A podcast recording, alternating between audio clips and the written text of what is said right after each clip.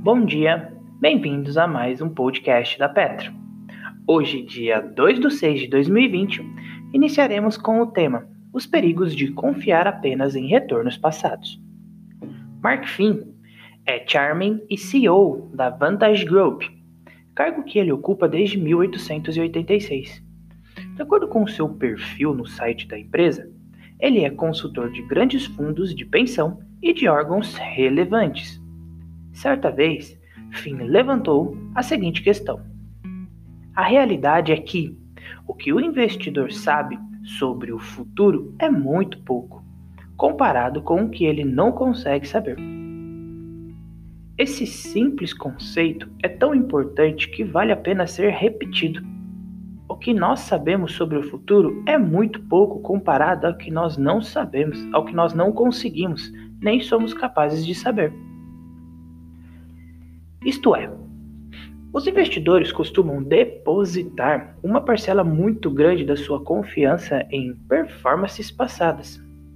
Deste modo, elas acabam sendo fatores dominantes nas decisões de muitos indivíduos que estão no mercado. Vale ressaltar que a performance passada pode sim ser útil aos investimentos. Com ela, por exemplo, podemos entender as decisões dos gestores comparando-os aos seus pares ou benchmark.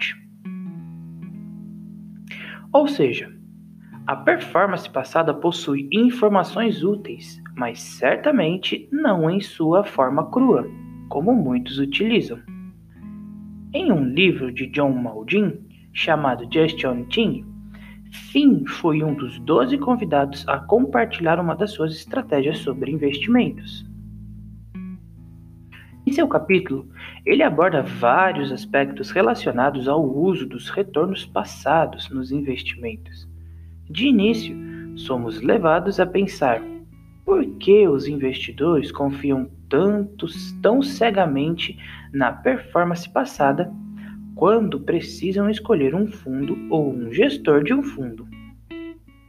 A partir da leitura do capítulo, podemos extrair alguns ensinamentos aos investidores individuais.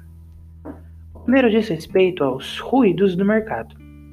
De acordo com o FIM, Três tipos de riscos podem ser considerados os componentes dos ruídos. Risco sistêmico diz respeito ao que acontece no mercado em geral. Risco residual de um fator comum, referente ao que acontece nos subgrupos do mercado, ou seja, dentro de um setor ou indústria. Risco residual específico, relacionado ao que ocorre com uma ação específica. Para cada um desses componentes existem literalmente centenas ou milhares de fatores, como diferente, com diferentes impactos em diferentes períodos e diferentes circunstâncias. Tanto os investidores quanto os acadêmicos já fizeram várias tentativas de endereçar o problema dos ruídos no mercado. Como exemplo, podemos citar o conceito do beta. Desenvolvido na década de 70, o beta mede quão sensível um investimento é em relação a algum benchmark apropriado. No entanto, ele não é o suficiente para resolver o problema do ruído. O índice de Sharp, que mostra a relação entre risco e retorno, também tenta, mas acaba não resolvendo o problema da maneira da, da mesma maneira. O problema, de acordo com o fim, é o seguinte: no final do dia, o que nós temos é que é necessário um tempo extremamente longo para definir se os retornos de um gestor são reflexos de suas competências ou simplesmente sorte, ruído.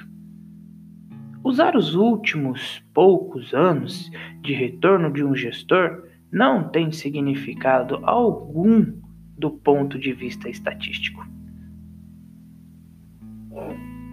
Fique agora com o radar da Petro. As notícias mais relevantes das empresas da Bolsa de Valor brasileira diariamente para você.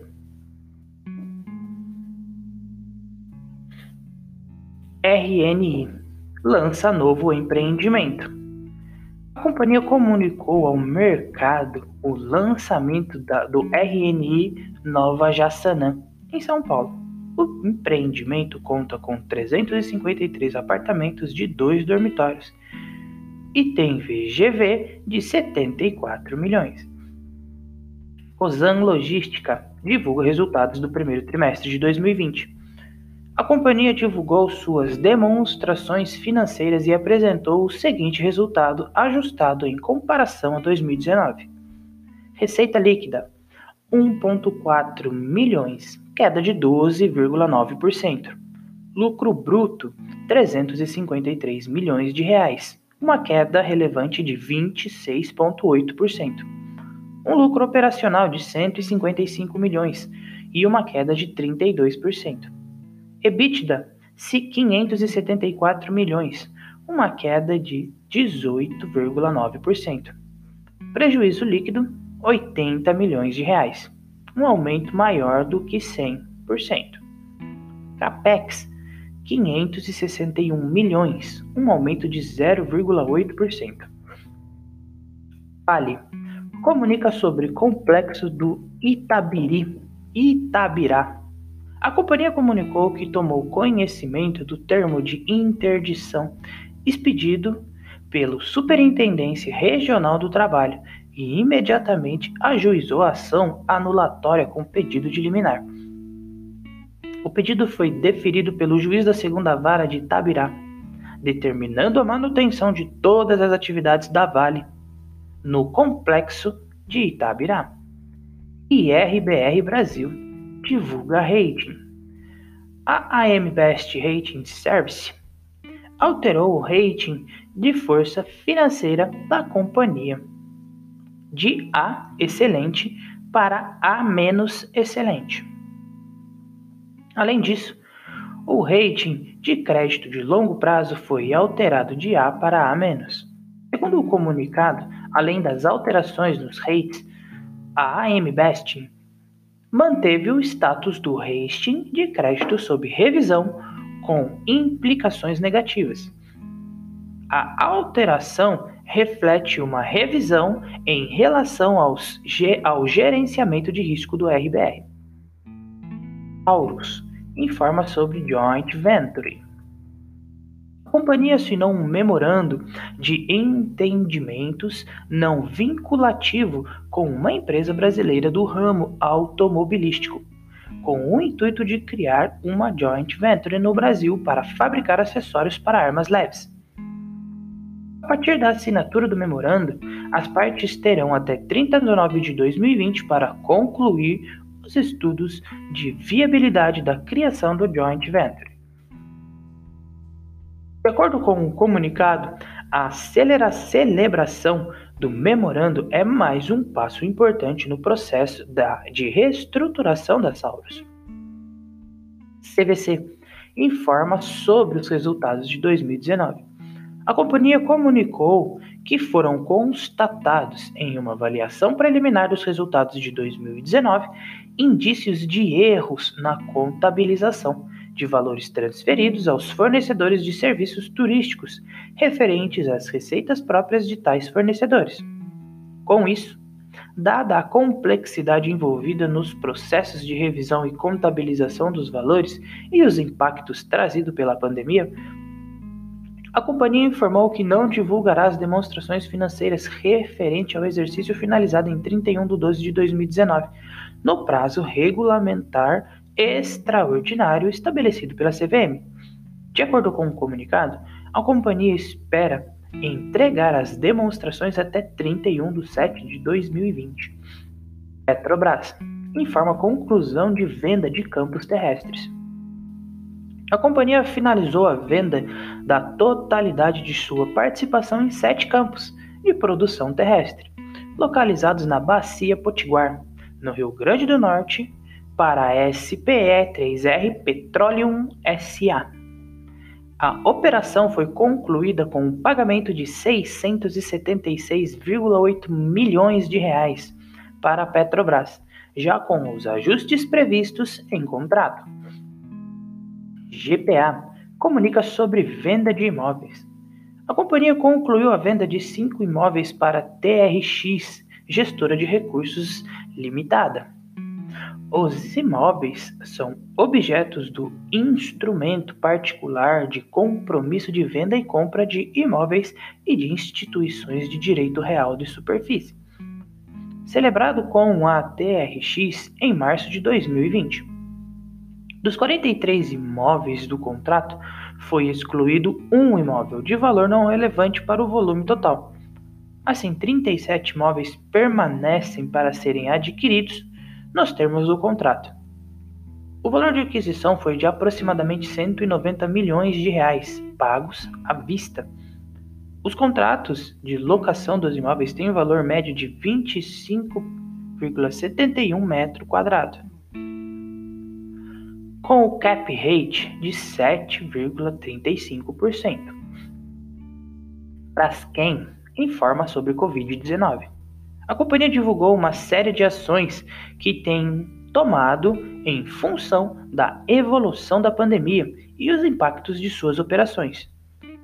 Com isso, reduziu cerca de 50% do contingente de integrantes e terceiros, o que permitiu manter suas atividades de forma segura para as pessoas a companhia ressaltou que as taxas de operação irão acompanhar a demanda do mercado e as novas oportunidades de exportação. Os principais ajustes feitos: Brasil, redução da produção de eteno para aproximadamente 65% da sua capacidade. Estados Unidos, redução de produção de polipropileno para aproximadamente 85% da sua capacidade. A empresa também destacou as medidas para preservação de caixa, desembolso da linha de crédito compromissada de 1 bilhão, redução dos gastos fixos de 10%, redução dos investimentos previstos para 2020 de 721 milhões de dólares para aproximadamente 600 milhões de dólares. Postergação do recolhimento das contribuições sociais no Brasil e otimização do capital de giro. Bom, o radar da Petro não constitui recomendação de compra nem de venda das empresas contempladas, apenas visa abordar as notícias mais recentes das empresas da Bolsa Brasileira. A opinião dos analistas da Petro é expressa e exclusivamente através dos relatórios. Espero que você tenha gostado até aqui Tenha um ótimo dia e bons negócios!